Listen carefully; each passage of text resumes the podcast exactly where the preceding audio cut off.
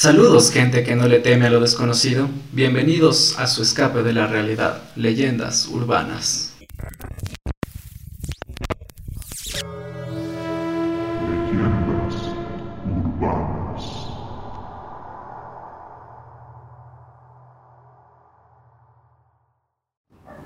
Saludos gente con gustos paranormales, yo soy David y les voy a guiar cada semana por este inframundo de leyendas y mitos desconocidos, donde le contaré a Nikki y a todos ustedes una leyenda diferente. Y a mi derecha, Nikki Muñoz. ¿Cómo estás, Nikki? Todo bien, ¿y tú? ¿Qué tal todo? Todo bien, todo perfecto. ¿Más o menos sabes por dónde va el capítulo de esta semana? No, te pedí que hagas de un tema, pero no sé si sea ese. Eh, no, no es de ese. Entonces no tengo idea. Pero antes de empezar, tenemos que dar las gracias a nuestro, a tro- nuestro patrocinador, Muri Psicología Aplicada, los cuales son especialistas en psicoterapia, terapia individual, terapia de parejas, terapia familiar, evaluaciones psicológicas y atención en cualquier tipo de psicopatologías.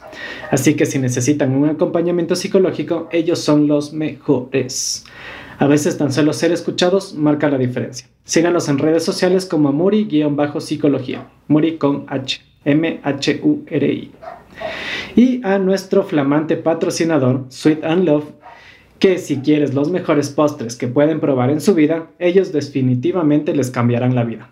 Tienen cheesecakes, mousse de todos los sabores, tortas, crepes, es una cosa de locos así. Si no, pregúntenle a la Nikki. Los cheesecakes recomendados. Y yo que soy diabética, lo probé, no me subió la glucosa, así que son perfectos. Y también si quieren que les arreglen su mesa para cualquier tipo de eventos, fiestas, matrimonios y todo lo que quieran, ellos también saben cómo hacerlo. Así que si quieres, búscalos en redes sociales como sweet-and-love-s. Igual los vamos a dejar en nuestras redes para que vayan a seguirlos. Y bueno, vamos a empezar.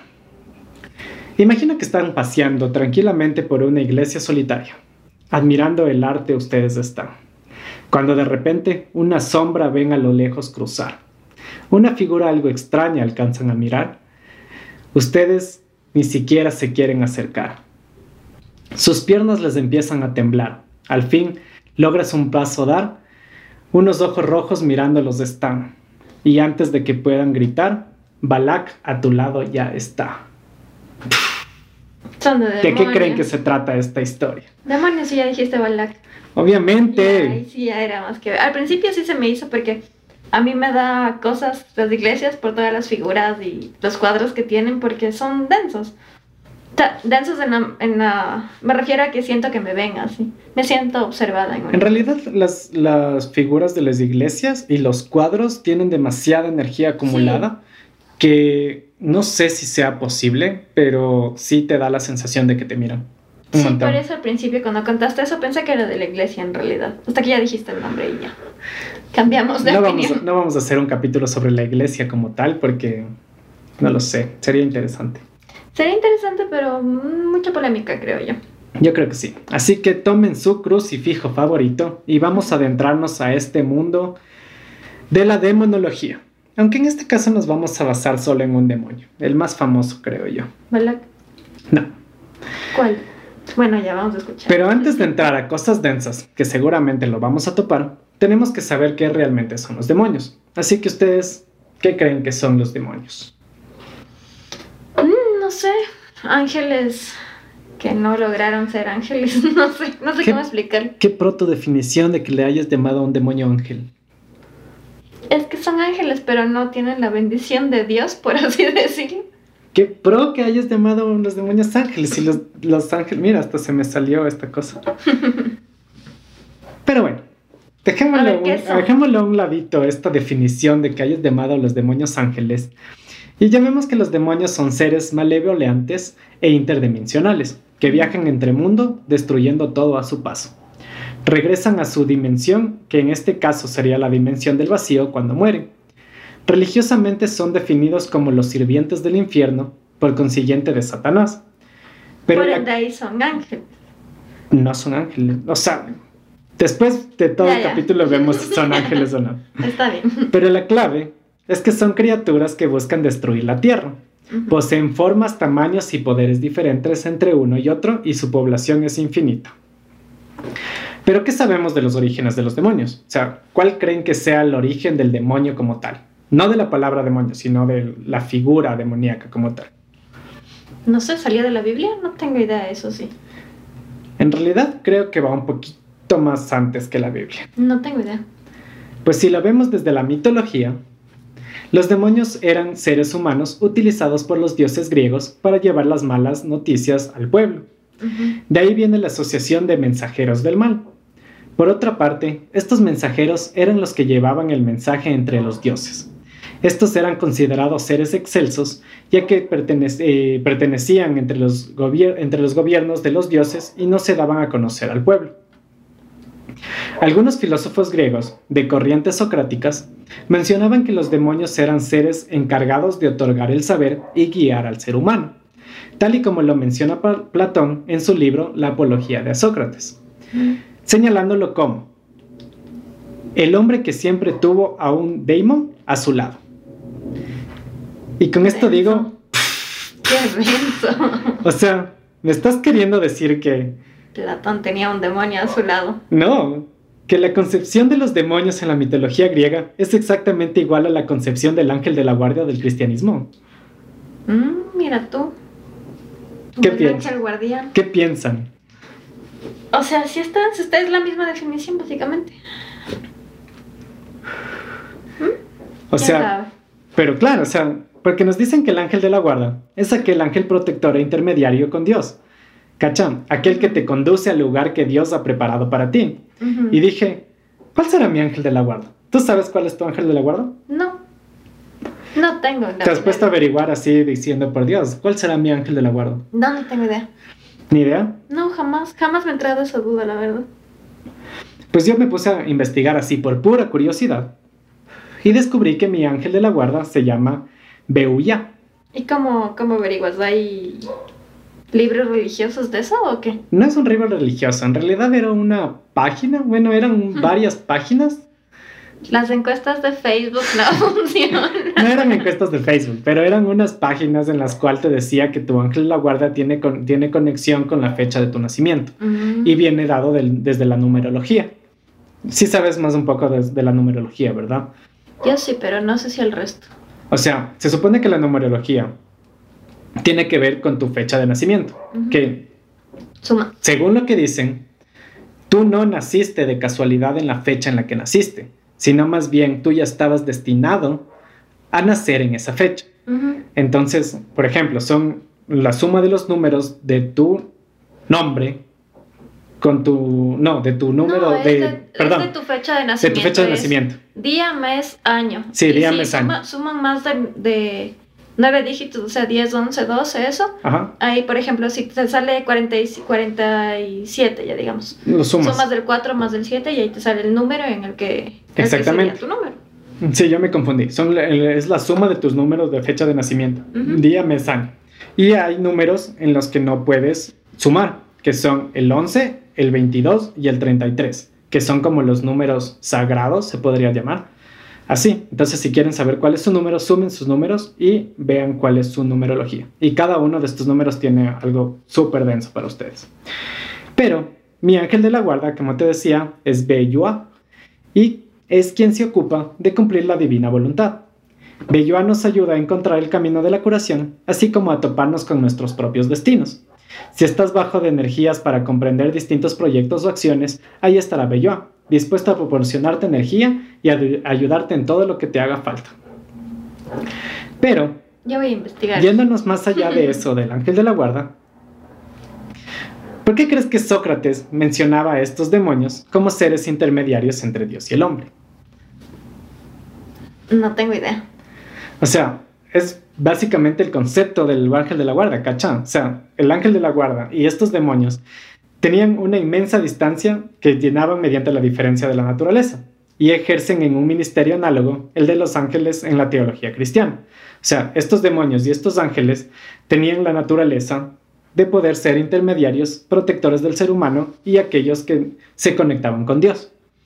O sea, es decir, el ángel de la guarda es en realidad un intermediario entre Dios y el hombre, que lo cuida y lo guía, Entonces, básicamente es el mismo concepto, ah, mismo. O sea, los griegos mismos decían que los demonios eran seres divinos. Por eso te dije, qué loco que me hayas dado una definición de que un demonio es un ángel, cuando se cree, siempre se ha creído que los demonios es el mal encarnado en la, en la tierra, o el, mal encarnado en un ser, ¿cachai? Ujú. Entonces fue como que, o sea, ¿de dónde sacaste que, que Dios era, que los demonios eran un ángel? O sea, fue súper me quedé así como, como que denso. O sea, es que es como que la típica. De religión no sé un carajo. Sí, no sé nada de eso. Tampoco me llama la atención. Pero em, el hecho de que hay tantos ángeles, pero no hay demonios, es porque alguna vez esos demonios fueron ángeles que no hicieron la voluntad de Dios, por así decirlo, y por ende fueron desplazados. Es denso. Yo lo pienso así, no sé. ¿Qué opina el público? Déjenos saber en sus comentarios. Pero para podernos a pensar, para ponernos a pensar un poco más, es que los griegos se guiaban por este demonio para intentar saber qué hay detrás de la muerte del ser.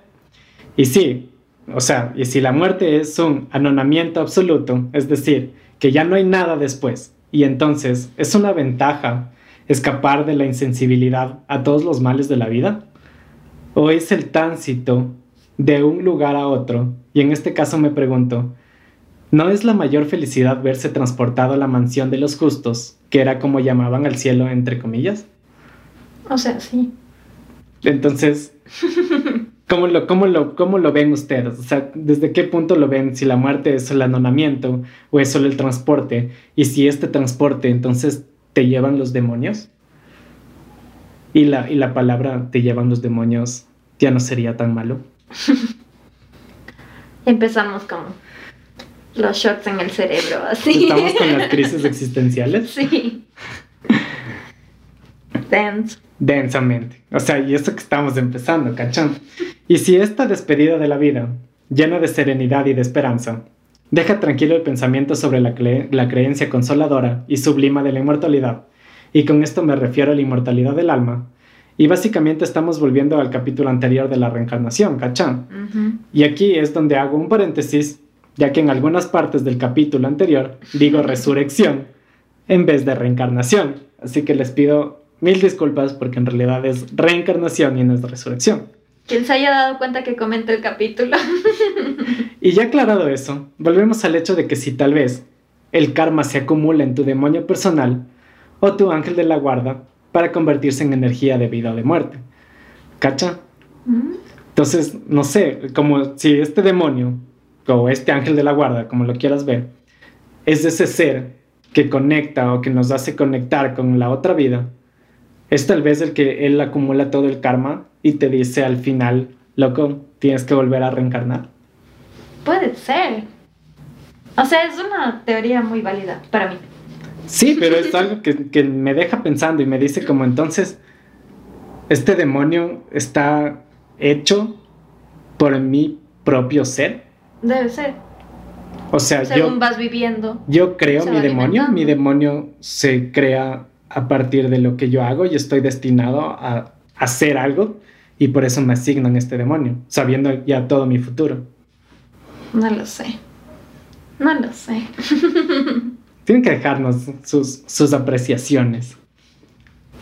Y algo full loco que también Sócrates plantea en este libro es que estando en su época ya planteaba el hecho de que en verdad alguien crea, o sea, crea en cosas propias de los demonios y que sin embargo, o sea, crea que no hay demonios, ¿cachá? Como él mismo dice, o sea, no puedes creer que las cosas sean hechas por un demonio sin creer en los demonios. O sea, tienes que creer para O sea, que sea real. es absurdo que tú creas que las cosas se hacen por demonios si no existen los demonios. Y claro, o sea, te quedas pensando en el hecho de que si, ¿cómo alguien puede creer ciertas cosas sin darle el, al hecho de que realmente existan?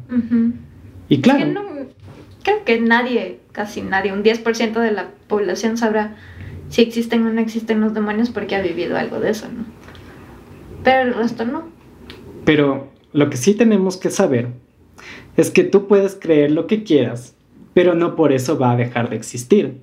Y aquí es un momento de iluminación que llegué a tener, así como estaba, en- en- creo que ya llegando al, al nirvana, ya que no es tanto el hecho de lo que tú creas, para que te rija, cachón, sino más bien es el hecho de que te puede algo regir en tu vida sin la necesidad de que tú creas o lo entiendas. Como por ejemplo, ¿qué? O sea, si tú no crees en Dios, Ujú. por ejemplo, pongámoslo así, tú no crees en Dios, pero Dios sí existe. Y aunque tú no creas, Él rige tu vida. ¿Cacha? No, Entonces rige. no es necesario que tú creas en, en Dios. O sea, en pero un- rige en o la en vida del ser. resto, por ejemplo, no en la mía. No, sí. O sea, yo no lo llamo Dios. No lo llamas Dios. Pero no es no- a lo que me refiero, a lo que, pla- a lo que Sócrates planteaba, es que no es necesario de que creas en algo para que ese algo exista. Tal vez existe sin que tú creas. Ah, ya, ya te entendí. Exactamente, ¿cacha? Entonces por eso me refería al hecho de, que, de Dios. Nadie sabe qué realmente es Dios. Para mí Dios es una energía suprema que rige, bueno, no que rige, sino que más bien está en este mundo y que fue el que nos dio energía a todos. Ya, ya. Tal vez tu pensamiento de Dios es diferente, o tal vez el, pensamiento de Dios cristiano, de, de- de alguien cristiano, es diferente, pero no, no es necesariamente que yo crea en algo para que ese algo exista. Ese algo puede existir sin la necesidad de que yo crea.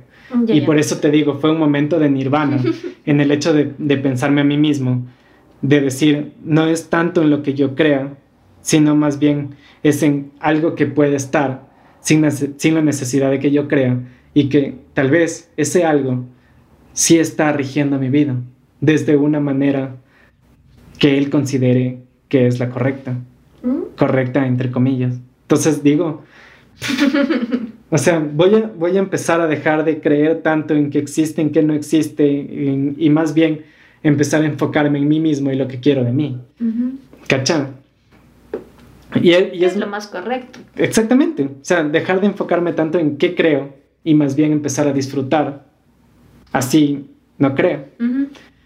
Y hay una parte, el súper loca, en la que Sócrates está hablando con Mélito, que era uno como su discípulo, y le, y le dice que ya sean viejas o nuevas las cosas que Sócrates enseñe, siempre es cierto por voto propio lo que tú creas, y que no por creer en cosas demoníacas necesariamente debes creer en demonios, sino más bien en la creencia intangible de tu propia realidad.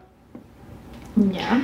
Y para que se piquen más, en esta misma conversación, Sócrates le dice que si puesto que él cree en demonios y que los demonios son dioses, entonces si crees en un dios, debes creer en demonios, y, ya que son divinidades, ¿cachá? ¿Ves? Son divinidades. Exactamente, si te dije, los demonios son divinidades. Y es full loco, me parece full loco, porque en ese tiempo ni existía la psicología y Sócrates le estaba aplicando psicología inversa a Mélito, ¿cachá? Y dices, what the fuck, Sócrates es mi ídolo, ¿cachá? Porque Mélito le decía, yo no creo en los demonios. Y Sócrates le dice, loco, no importa que tú no creas, si tú crees en Dios, ya crees Ya en los crees en demonios, demonios. porque son divinidades. Y, y Melito decía como, no puede ser, no, esto no es posible. Y Sócrates aplicándole psicología inversa. Es una cosa de locos de esa conversación. Tienen que leer ese libro. Es lo máximo. ¿Cómo se llama el libro? Eh, déjame, te digo, se llama... Recién la dije, recién la dije. Bueno, después lo vemos. Sí, después les digo. Se llama ah, Apost... ¿Cómo? Se me fue. La- Bueno, después lo vemos. Y los dejamos en, ahí en Instagram. Les dejo en Instagram. Pero, volviendo al origen de los, de los demonios, se cree que los demonios eran hijos de los dioses, hijos bastardos para ser exactos, los cuales, para no acabar con la reputación de los dioses, los enviaron a la tierra como intermediarios de los humanos, y que se integran a nosotros como una voz que escuchas, pero no sabes qué es. Y no sé si les ha El pasado, demonio a tu derecha y el ángel a tu izquierda. O Exactamente, sí. El ángel a la derecha y el demonio a la izquierda. Y no sé si les ha pasado, ¿cachán? Pero tal vez con esto que acabo de explicar, no es necesario que creas para que las cosas pasen. Tal vez esa voz que escuchas, que a veces regresas a ver y preguntas, ¿me llamaste? Y la otra persona te dice no. Tal vez es ese demonio o ese ángel de la guarda que está intentando hacer conexión contigo. Puede ser. ¿Cachas? Es lo caso, lo caso. Y para que se piquen más, el Papa Francisco dijo que todos tenemos un ángel siempre al lado, que jamás nos deja solos y nos ayuda a no errar en el camino y que nos protege y nos hace oír cosas. ¿Qué es el ángel de la guarda? Entonces, Según exactamente, el ángel de la guarda es ese ángel protector Ajá. que te guía y te, y te susurra cosas para no alejarte del camino del bien, del Ujú. bien entre comillas. Entonces, no puedo dejar de pensar que es el mismo concepto de Sócrates con los demonios, ¿cachá? ¿Mm? Es exactamente el mismo. O sea, Sócrates decía que estos demonios son estas, esta percepción y esta concepción de- del, del intermediario entre Dios y el ser humano que te conecta, te guía y te, y te susurra cosas. Y el, y el Papa Francisco te dice que el ángel es lo mismo. Entonces, ya no se debería rezar ángel de mi guarda, mi dulce compañía, sino más bien demonio de mi guarda, mi dulce compañía. Ya que Sócrates Sí, va a vino, depender de cada quien ya. que obviamente, ya que Sócrates vino 470 años antes de que Jesús, de Jesús naciera, ¿cacha? O 770 años antes de que la Biblia sea creado. ¿Mm? Entonces, podemos decir cuál es, cuál es la versión que copió a cuál. Si el cristianismo a Sócrates o Sócrates al cristianismo. Qué denso. Nunca lo había escuchado en ese plan. Es densazo. Mm. Por eso cuando comencé a hacer este capítulo dije voy a hacer el capítulo de demonios. Y voy a hacer un capítulo súper miedoso, así que lo escuchen y no puedan dormir. Y cuando realmente me metí a analizar qué son los demonios, Ya viste. llegué a esto. Y dijo, por Dios, esta concepción de demonios nadie te la ha contado. no. Y nadie te la ha dicho, ¿cacha? Y tal vez los demonios son tan malos como nos plantearon.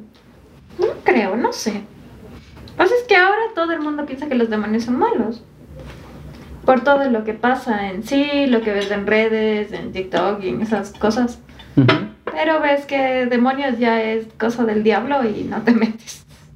Exactamente, pero ese mismo lado que te decía del cristianismo nos hace ver a los demonios como los destructores, seres oscuros que quieren constantemente estar, entrar a este plano para destruirlo. Y es más, Jesús atribuyó a Satanás, que obviamente tenemos que nombrar a Satanás porque es el padre de los demonios, pero hay que tomar una cosa muy en cuenta. Y es que Lucifer y Satanás son conceptos completamente distintos. ¿Sí sabes por qué? ¿Sí saben por qué? No. Explícanos. ¿Ni idea? No. Pues, esperen que están pasando en la moto. Vamos a hacer este capítulo Feed la bulla de Quito. Ya. Ya.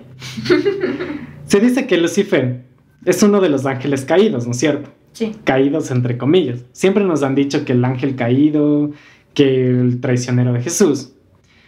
Pero si quieren les cuento algo que les va a hacer explotar la cabeza. Pero en un ratito. Antes de eso, Creo que ya sé. qué es. hay que, hay que tomar en cuenta que Satanás es el personaje demoníaco que gobierna el inframundo. Aunque se cree que Lucifer y Satanás son los mismos, se sabe que no lo son. Que pueden ser un mismo, un mismo cuerpo, pero son de diferente personalidad. O sea, digámoslo así, ¿no? Tipo, tipo, ¿cómo se Hannah llama esta película? Hannah Montana. O sea, iba a ser más como fragmentado, pero, pero Hannah Montana es una gran, una gran referencia. Los que entendieron y han visto Hannah Montana van a entender mi emoción.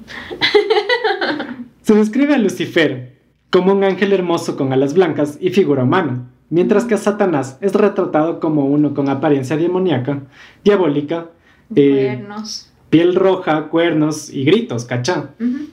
Satanás es descrito como el némesis de todas las cosas buenas de la tierra, mientras que Lucifer significa el que lleva la luz. O sea, Lucifer es el que se te aparece y te intenta embaucar con su con su belleza. Pero déjame les cuento ¿Cómo se algo. llama esa película que vimos? ¿Cuál? ¿Esa del diablo? ¿El diablo viste a la moda? No, había otra Ah. que recién vimos. ¿Al diablo con el diablo? Creo que esa, esa es. Donde el diablo es mujer. Sí, el diablo esa es. Y algo así. Lucifer sería la chica.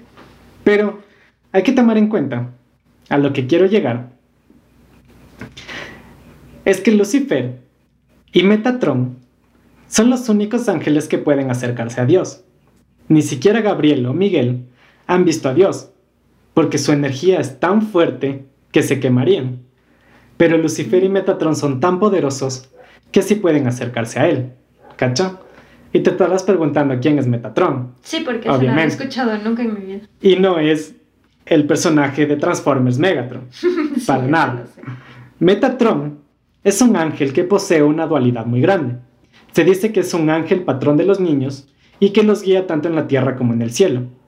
Pero también se dice que es el jefe de los ángeles de la muerte y que supervi- supervisa cuando alguien, o sea, cuando se supervisan cuando alguien ayuda a las almas a hacer la transición del plano físico al espiritual. Ujú. Y antes de ser un ángel, primero fue humano y llegó al camino de la iluminación. Pero ¿Cacha? sí es un ángel. ¿no? Es un ángel que primero fue humano, que Ujú. llegó a, a una iluminación que literalmente Dios dijo vas a ser ángel. Qué feo eso de ya hice todo lo mejor en mi vida. Ok, tú sigues trabajando para mí, así básicamente. Puede ser, pero cacha, o sea, están... ¿Qué nivel? Pero a lo que quiero llegar es, ¿a qué crees que se debe el hecho de que Lucifer, si es el traidor, el que traicionó a. Dios, es el único junto a Metatron que puede acercarse a él? No tengo idea. ¿Cacha? ¿Por qué pasará? No sé. Es lo caso. Quiero que lo piensen bien, porque lo que les voy a decir va a ser una cosa de locos. A ver, dilo. Y volviendo a, que les- a lo que les iba a contar, es que desde tiempos inmemorables se dice que las puertas del infierno intentarían prevalecer sobre la iglesia y que Satanás trataría de pasarlo por la criba como a los demás apóstoles, afirmando que se iba a, a incrementar el poder de las tinieblas. Pero nadie, absolutamente nadie, puede ser más poderoso que Dios. ¿Cacha? Sí, eso sí sabía. Entonces, la doctrina católica obliga a creer en la Trinidad y es que un solo Dios que ha hecho y creado todos los seres existentes, en cuanto existen, de manera que toda criatura, ya sea intelectual, ya sea corpórea, o para decirlo brevemente, según los términos de las divinas escrituras, visibles o invisibles, no pertenece a la naturaleza divina. ¿Cacha? Ahí, ahí me perdí. A ver, repítame. Explícame, Ok. explícame. Verás, lo que quiere decir es que nada de lo que está en los siete planos astrales, ni nada de lo que está en todos los universos conocidos, ni nada de lo que pueda estar en este plano material o en los otros planos con- que conocemos y que no conocemos, Que no conocemos, era más bien. exactamente, puede existir sin que Dios lo haya creado. ¿Ya? Sí. Entonces esto me lleva a pensar que cuál es la misión o función de los demonios si fueron creados por Dios. ¿Cacha? Ay, Diosito, qué denso, no sé. Ok, ya sigue, sigue mejor. Todos se quedaron así como... Que alguien detenga el mundo que me quiera bajar. Y quiero que nos digan, que hagan una pausa en este, capi- en este momento y que nos digan cuál creen que es la misión o la función de los demonios si no pudieron haber hecho o no pudieron haber salido de la nada, sino que todo lo que existe es creado por Dios. Qué denso. ¿Acaso Dios los creó para que mantengan lo- la dualidad del sistema cósmico divino en la estabilidad entre el bien y el mal? ¿O tal vez fueron creados para mantener el nombre de Dios por siempre? Ya que cuando tienes mucho miedo a algo, lo primero Siempre que haces es encomendarte a Dios para tu protección. ¿Cacha? Y puede ser que fueron hechos para eso, para que no te alejes de las doctrinas divinas, regresando constantemente a Dios. Pero eso me suena súper humano. Mm, Sí. ¿Cacha? Eso me suena literalmente a que... Que siempre buscas algo en qué creer para que no te dé tanto miedo. Exacto, pero eso me suena que es un concepto o una hipótesis de los demonios súper humanizado. Es algo que la iglesia diría. ¿Cacha? Entonces, ¿cuál crees que realmente es la misión de los demonios en, en el- en la existencia? Y me voy más por el hecho de que sí puede ser esta dualidad. Esta dualidad en el hecho de que todo tiene que estar en estabilidad. Porque si existe el bien, existe el mal. Y así como existen muchos ángeles que gobiernan y que cada uno se dedica a algo, debe haber muchos demonios para que la estabilidad en esta dualidad sistémica cósmica se mantenga. Ujú. ¿Cacha? Entonces no es que fueron creados de la nada, es que tienen una misión por cumplir y tal vez el hecho de ser malos, malos entre comillas, es su misión. O tal vez son tan buenos en lo que hacen que están siguiendo una misión dictada por Dios y lo están cumpliendo tan bien que los vemos como malos. Qué denso, no sé. Ya estoy con crisis de existencial. Es tensazo. Yo mientras exploraba esto decía, "Oh, por Dios, pff, qué explosión. Y algo que me queda sonando es que se señala que la pretensión de que el diablo, que es otro nombre que se le da a Lucifer, Satanás o Beelzebub, como lo quieras llamar, no ha sido nunca bueno y que su naturaleza no es obra de Dios, sino que ha salido del caos y de las tinieblas, porque de hecho no tiene un autor para su ser. No es que alguien dijo, yo voy a creer al diablo, sino que es el mismo, es el mismo en principio y sustancia de todo mal, mientras que la verdadera fe, la fe católica, y literalmente debo hacer una pausa aquí y decir que esto es realmente egoísta, ¿cachá? Porque, ¿qué hay con la fe de las otras religiones? O sea, si eres evangélico apostólico o islamita, ¿tu fe no es verdadera? Y lo hago como las pregunta. las otras religiones también creen en estos demonios. O sea, Obviamente, los, los demonios se llaman igual en todas las religiones. mm, tienen diferentes nombres, pero siguen siendo demonios. Dios, el Dios cristiano, en, los, en el Islam se llama Alá, pero sigue siendo Dios. Y los, el diablo tiene otro nombre y los demonios tienen otros nombres, pero siguen siendo el Sí. mismo concepto. Mismo personaje, pero cambia de nombre. Exactamente, siguen siendo el mismo precepto. Entonces, por eso me, por eso me iba, o sea, ¿cómo? O sea, lo hago como pregunta porque digo, ¿qué hay de la gente que se sube a un avión y se mata por un Dios? O sea, me están diciendo que su creencia no es real y no es verdadera. O sea, alguien que se sube con la convicción por su religión y su fe, y no con esto quiero justificar las acciones de esta gente, porque más que fe, en mi opinión, me parece fanatismo. Locura. Locura, exactamente, fanatismo. Pero ¿cómo les dices a ellos que lo que están pensando o sintiendo no es real o verdadero si se están haciendo matar por esa fe? ¿Cacha? Y pienso que es muy egoísta de este lado del mundo creer que el cristianismo, catolicismo son los únicos que realmente tienen una fe verdadera. Es lo caso. Sí. Pero, volviendo al tema, se cree que todas las sustancias de todo mal, tanto espirituales como corpóreas, son buenas y que el mal no es una naturaleza. Porque no puedes contradecir a Dios, pues no puedes decir que existen criaturas con naturaleza malvada, si no estarías diciendo que Dios no es completamente perfecto. Ujú. ¿Cachan? Sí, sí, es verdad. Debido a que la religión te dice que todo lo que hace Dios, todo, absolutamente todo, Está perfecto. es bueno y está, y está bien, ¿cacha? O sea, es bueno. Visto desde que la voluntad de Dios no puede ser comprendida por el ser humano. ¿Y qué, ¿Y qué nos quieren decir? O sea, ¿no te suena más o no le suena más a una justificación diciendo como, mira, ese, ese ser que tiene naturaleza malvada seguramente debe ser por su propia voluntad y por el libre albedrío, porque Dios jamás haría eso. ¿Y qué pasaría si Dios realmente lo haría? ¿Cacha? Pero todo el mundo va a decir que no haría eso. Pero aquí estamos para solo enseñarles tal vez otra parte de la historia versión. y tal vez hacer que piensen un poquito más allá. Porque digo, justamente con esto te digo, o sea,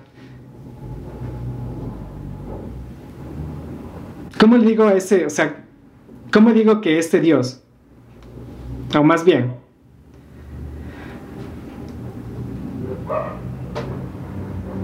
¿Qué pasó? tuve una, tuve una epifanía. ¿Por qué? Acabo de tener una epifanía densamente densa. ¿Por qué? Y si me están viendo van a ver mi cara de, de que acabo de, de experimentar algo muy denso. ¿Por qué? ¿Qué pasó? ¿Qué pasó? Pero bueno, espera, déjame, déjame, me recupero dos segundos. Me tienes que contar. Pero bueno, volvamos al, al tema. O sea, ¿qué pasaría si Dios no es este ser tan bueno como no los, no los han estado planteando? ¿Cacha? Sino más bien es un Dios bastante humano. Y como digo, o sea, llegamos a este punto en el que todos los capítulos se conectan. Y me pregunto Ay, que si Dios tiene esa naturaleza bastante humana, ¿no será más bien un ser iluminado, llegando al final de los tiempos, en la parte final de la existencia del universo, frente a la creación de otro, llegando al Big Bang, como lo hablamos en Crononautas? Exacto. ¿Cachan? Así puede ser. Es que no se sabe, o sea, ahora hay tantas teorías, hay tantas opiniones diferentes, que ya cada quien cree en lo que quiere creer. Eso pienso yo. Exactamente. Y justo como te decía, no es, no es, lo, no es tan importante en qué creas, sino más bien que no necesitas creer para que eso exista. Ujú. sino que existe sin que tú creas.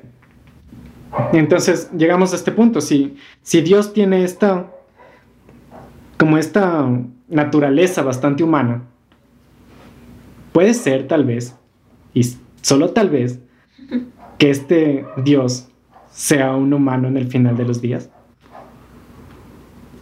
A lo mejor sí fue. ¿Cacha? Y si no han escuchado de lo que estamos hablando, Vayan a escuchar Crononauta. vayan a escuchar el capítulo de Crononautas que de verdad les va a explotar la mente así.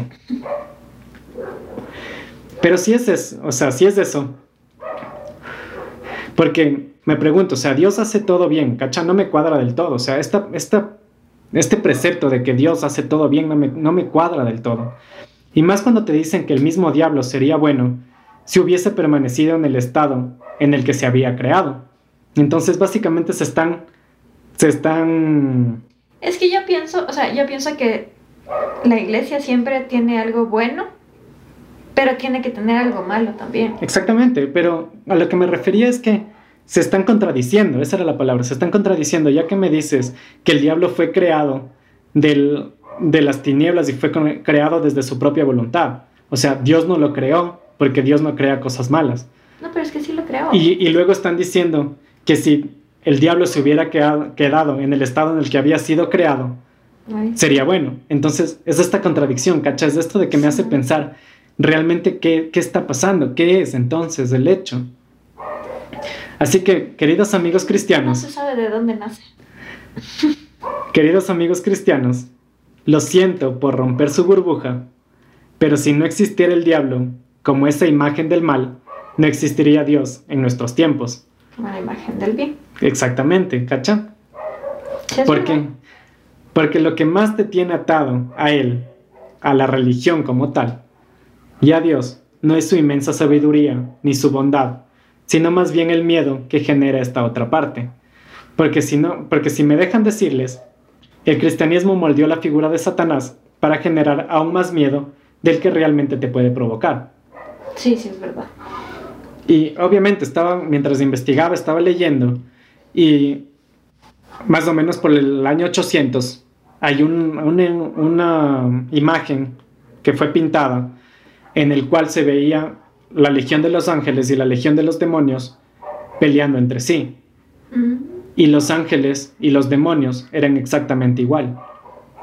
Y Es no se sabía. O sea, por ahí, ahí te pongo la duda de por qué Lucifer lo pintan como un humano. Lucifer era un ángel, el ángel más hermoso y poderoso de Por Dios. eso. ¿Y por qué entonces dicen que el diablo es feo?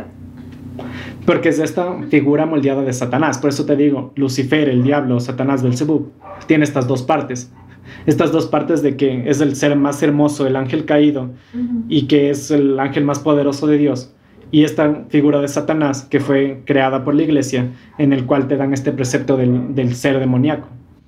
¿Cachan? O sea, la iglesia tiene mucho que ver en todo ya. Nos moldean como quieren. Exactamente. Y con esto que te, con esto no te estoy diciendo de que no existen, ¿cachan? Porque obviamente existen. Pero tú lo puedes creer como tú quieras. Pero de algo que sí estoy seguro es que Lucifer era el más fiel de los ángeles de Dios. Y ¿En te preguntarás por qué. ¿Por qué? Se preguntarán por qué. ¿Por qué? Y esto les va a volar un poquito la cabeza. Es- Eso no me cuadra. Porque, ¿quién diría? O, bueno, dejando esa parte de la traición, que Dios es el ser más poderoso. ¿Quién diría, bueno, a que te digan que te vas a convertir en la figura más odiada de la historia y que te consideren un traidor cuando tú solo estás cumpliendo órdenes? ¿Cacha? Mm. ¿No te parece? Pues en la dualidad de la existencia del bien y el mal, en la que tú gobiernas los cielos y los infiernos, Dios. ¿Sí? No sé si, si te perdiste. No, es que estoy intentando hacerme en la cabeza todo eso. Pero. mm, sí, sí, sigue, sigue. No sé si ustedes se perdieron. Pero Dios creó los cielos y los infiernos. Y Dios gobernaba los cielos y los infiernos. Pero Dios se mantenía únicamente en el cielo, ¿cacha? Entonces descuidaba esta parte de los infiernos. Entonces, Esos seis son caros. ¿a quién, ¿a quién tú mandarías a que lo cuiden y lo custodie y que vea que nada se salga de control? A tu mejor empleado, por así decirlo. Exactamente. Y justamente eso hoy, ¿cachan? O sea, ¿a quién vas a mandar a que cuiden el infierno? ¿A alguien que casi no ves? ¿Que le ves así como nomás y que no es tan poderoso? Wow. a alguien de confianza. ¿O mandas a tu más fiel y poderoso ángel, ¿cachán? Ujú. Y claro, yo como Dios diciendo, obviamente voy a mandar a cuidar el infierno a mi ángel más fiel y poderoso que tengo, o sea, de ley, ¿cachán? Es que eso es obvio, o sea, siempre. O sea, si lo pones en ese plan, Dios de ley va a decir: No, tú eres el que mejor trabaja conmigo, el que nunca me ha fallado, entonces tú andas a hacer ese trabajo por mí. Exactamente. Y es a eso a lo que me refiero, que tal vez esta idea de Lucifer no es tan mala como, los, como nos lo plantearon. ¿No? Y con esto no quiero decir que los demonios son buenos o malos, ya que eso es relativo. Pero lo- los que le han sentido, o los que han sentido demonios, dicen que es de las experiencias más fuertes, densas, terroríficas y angustiantes que pueden tener. Debe ser. Es más, no es necesario ni que te posean para sentir esta sensación. De- debe ser súper tenaz eso, la verdad. Debe ser de las cosas más densas que puede experimentar alguien. Sí. Y lo que sí es que dicen que no es tan fácil sentir un demonio como lo harías con cualquier otra energía, ya que debes tener más experiencia y conocimiento. O sea, es una presencia tan fuerte y poderosa que a veces no puedes ni moverte de la cama. Y adentrándonos un poco más a esto de las posesiones y exorcismos, es que algo que me parece súper denso y que pienso que el 80% de los exorcismos que se realizan en el mundo Son falsos. no son más que charlatan- charlatanería, exactamente. O sea, yo he escuchado que para hacer un exorcismo necesitas autorización del Vaticano para poder hacer eso. Justamente iba a hablar de eso. Ajá, porque hay, hay full videos así que están haciendo y que va un cura y dicen, ah, y hace sus rezos y todo y ya. Sí, O sea, usted- pero eso pienso que es falso. si ustedes conocen alguna persona que han exorcizado y que fue el cura de su parroquia y lo exorcizó, Eso déjenme decirles que están completamente equivocados y eso es completamente falso. Pero, ¿qué hay de este otro 20% que son reales? O sea, eso me parece la cosa más densa que alguien podría experimentar en su vida. Ya que, el ya que primero, que nada, para un exorcismo, o sea, para que un exorcismo se haga, se debe pasar por un consejo de exorcistas del Vaticano, los cuales analizan el caso y el material de evidencia para ver si tu caso tiene el potencial para que se programe un exorcismo, de los cuales van gente experta que estudian cinco años en el Centro de Entrenamiento Exorcista del Vaticano y que no es cualquier cosa. O sea, no es que va el cura de tu parroquia, Ajá. sino viene un exorcista experto del Vaticano a realizar ese exorcismo. Pues hay, hay películas de eso y, y sí he leído también que hay casos que siempre sí mandan la evidencia y todo, pero les dicen como que no, o sea, eso no es para un exorcismo. Y es como que ya. Y también sé que la iglesia apoya full a las películas de terror que tienen exorcismos para atraer gente a la religión. en sí. Obviamente. Eso, eso también me parece un Todo es un negociado en este, en este mundo. Pero una de las principales cosas que se presentan para ver si realmente una posesión es, o sea, para ver si realmente es una posesión, es que la persona empieza a oír una voz que les habla y les incita a hacerse daño o a hacer daño a otras personas e incluso a actuar temerariamente. Ujú. Y esto se puede relacionar mucho con un trastorno psicológico que se llama esquizofrenia.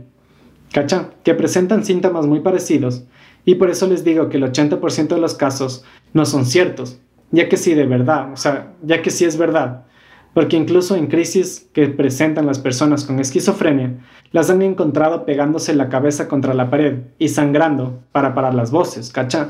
Y alguien que llega y encuentra esta escena dices, obviamente está poseído y obviamente tenemos que hacerle un exorcismo porque esto no puede ser normal, ¿cacha? O sea, yo creo que eso pasaba más antes. Ahora ya no tanto porque la gente ya empezó a ver eh, al psicólogo y al psiquiatra como algo normal. O sea, porque antes era el típico de, no, ¿para qué vas al psicólogo? Y, y la gente, solo va al psicólogo la gente que está loca.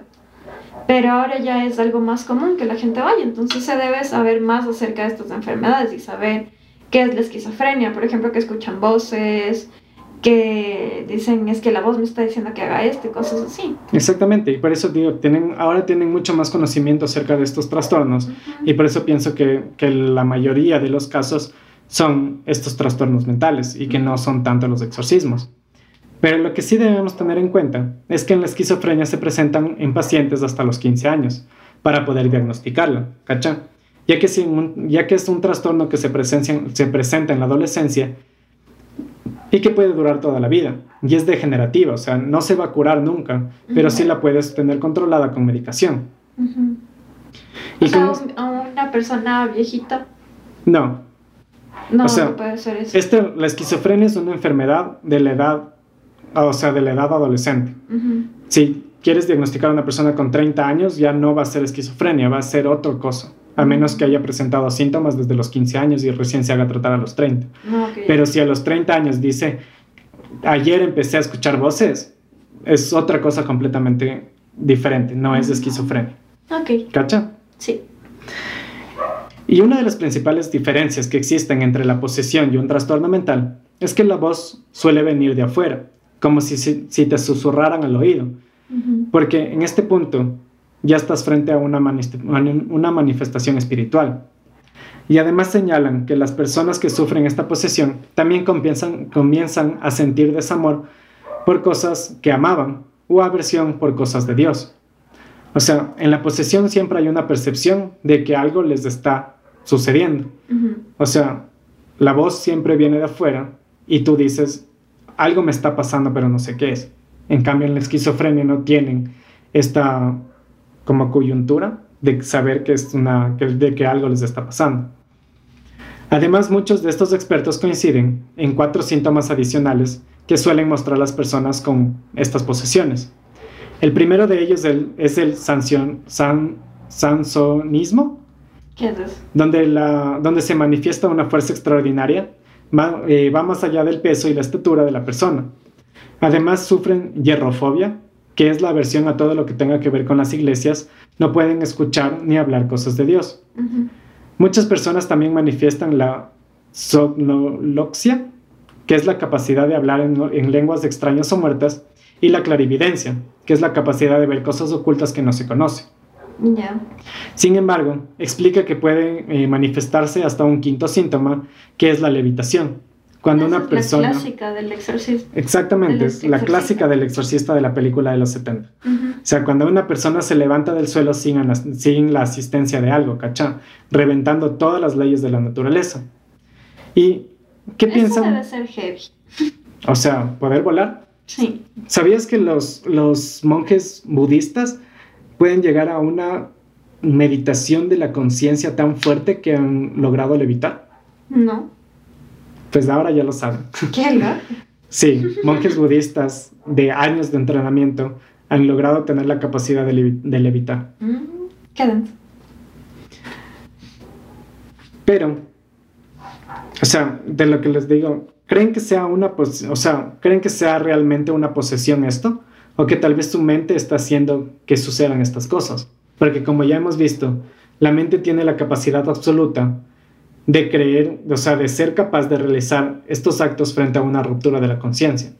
O sea, en una ruptura de la conciencia tú puedes tener fuerza mucho más allá de los, del pensamiento por la adrenalina que se genera. Sí, pero el Puedes hecho de tener- hablar latín y esas cosas. Sí, ¿Cómo? Eso es lo que queremos saber. Si, si supiéramos, no estaríamos hablando de, de posesiones de eso, sino realmente de algo que tu cerebro puede manejar. No, no sé, yo ahí sí creo en las posiciones, la verdad. Obviamente, y Eso es sí me da mucho miedo. Pero, ¿qué pasaría si tú mismo realizas un pacto con un ser de oscuridad? O sea, ¿consideras que puedes tener el libre albedrío de mantenerte en la oscuridad? ¿O debes ser exorcizado por tu bien? Depende cómo lo lleves.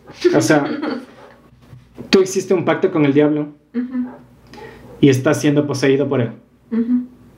Pero tus familiares te ven y dicen, por Dios, les necesito un exorcismo. Mandan tu evidencia al Vaticano y viene un cura a exorcizarte.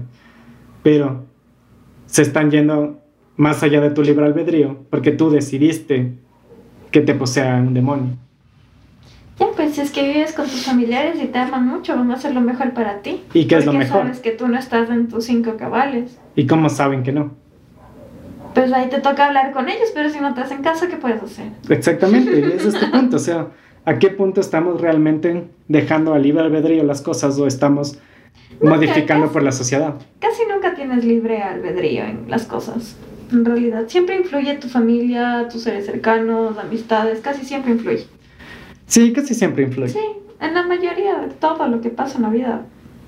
Pongámosle un 90%. Un 10% elige uno mismo lo que quiere hacer. Sí, es básicamente eso. Pero si queremos saber más cómo se experimenta un exorcismo, o bueno, no un exorcismo, sino más bien una posesión, tenemos una confesión de una persona que ha pasado por una, una posesión, ¿sí? ¿Tenemos? Yo no conozco ninguna. O sea, debemos tener una confesión de una persona que ha pasado por una Ah, sí. posesión para Sí. saber cómo se experimenta un, o sea, cómo se experimenta esto. Ajá. Y aquí tenemos la historia de Paula, una chica argentina de origen español, que contó cómo fue su experiencia. Ella relata que a los 13 años comenzó a ser internada por brotes de anorexia y bulimia, y los doctores, o sea, y con 16 años, la internaron en un... O sea, a los 13 años em- empezó con esto... O sea, con estos brotes de anorexia y bulimia, Ujú. y a los 16 años la internaron en un neuropsiquiátrico porque oía voces Ya. aunque las pastillas que tomaba no le hacían ningún efecto. Creían que tenía esquizofrenia, aunque todos los profesio- profesionales que la trataban no entendían de dónde venía la aflicción. Cuando estaba en el hospital, comenta que, que la ataron de, de- a la cama de pies y manos y a los dos días, cuando la desataron, su madre comentó que tenía unos rasguños en la espalda. Ya. A partir de ese momento, volvió a su casa con tratamiento psiquiátrico, pero no encontraban respuestas. El psiquiatra les dijo a sus padres que lo que tenía no tenía nada que ver con la medicina. Les dijo que fueran a una iglesia. Ya. O sea, hasta los propios médicos le dijeron, esto no es nada de la cabeza. Esto no tiene nada que ver con un trastorno mental. Ujú. Cuenta que cuando le practicaron el exorcismo no recuerda nada, solo un gran cansancio. Acuña que fue el exorcista quien realizó este acto. Cuenta que quien la poseía era una legión, que era un grupo de demonios. Qué loco. Paula llega a hablar en un momento en plural de sí misma y en tercera persona. Y después del exorcismo, el psiquiatra notó una gran mejoría muy rápidamente y fue quitando la medicación de a poco. Es que no era nada mental. En un mes ya la habían dado de alta por completo. ¿Ustedes qué creen que es? O sea, ¿qué te diré? Puede que sí haya sido, porque si ya mismo ni los médicos podían podían con ella, ya llevándola a la iglesia, ya se recuperó y todo, pues puede que haya sido que sí. Y eso les vamos a dejar a su libre albedrío porque como dijimos tenemos que tenerlo. Y con esto hemos llegado al final del podcast de esta semana. Síganos en redes sociales como Leyendas Urbanas-oficial, oficial con doble F. Yo soy David y recuerden que en su cerebro siempre busca una explicación para todo. Y si no la encuentra, va a hacer las cosas invisibles. Así que tal vez estén con un demonio al lado justo en este momento que nos están escuchando y no se han dado cuenta. Y con eso, adiós. Adiós.